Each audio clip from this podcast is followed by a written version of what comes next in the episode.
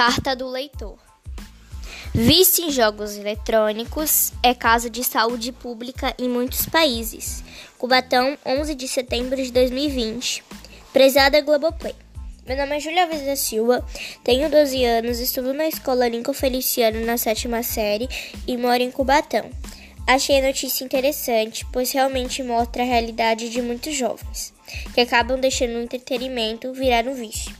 Ao meu ver, acho que deveriam tomar mais cuidado e ter o horário certo para jogar. Os pais deveriam controlar também, tirar o videogame por alguns dias para mostrarem como o mundo realmente é. Acho que tudo tem sua hora. Deixar de sair, estudar, socializar com as pessoas é realmente algo muito ruim. Tudo em excesso faz mal, tanto para a vida quanto para a saúde mental. Atenciosamente, Júlia.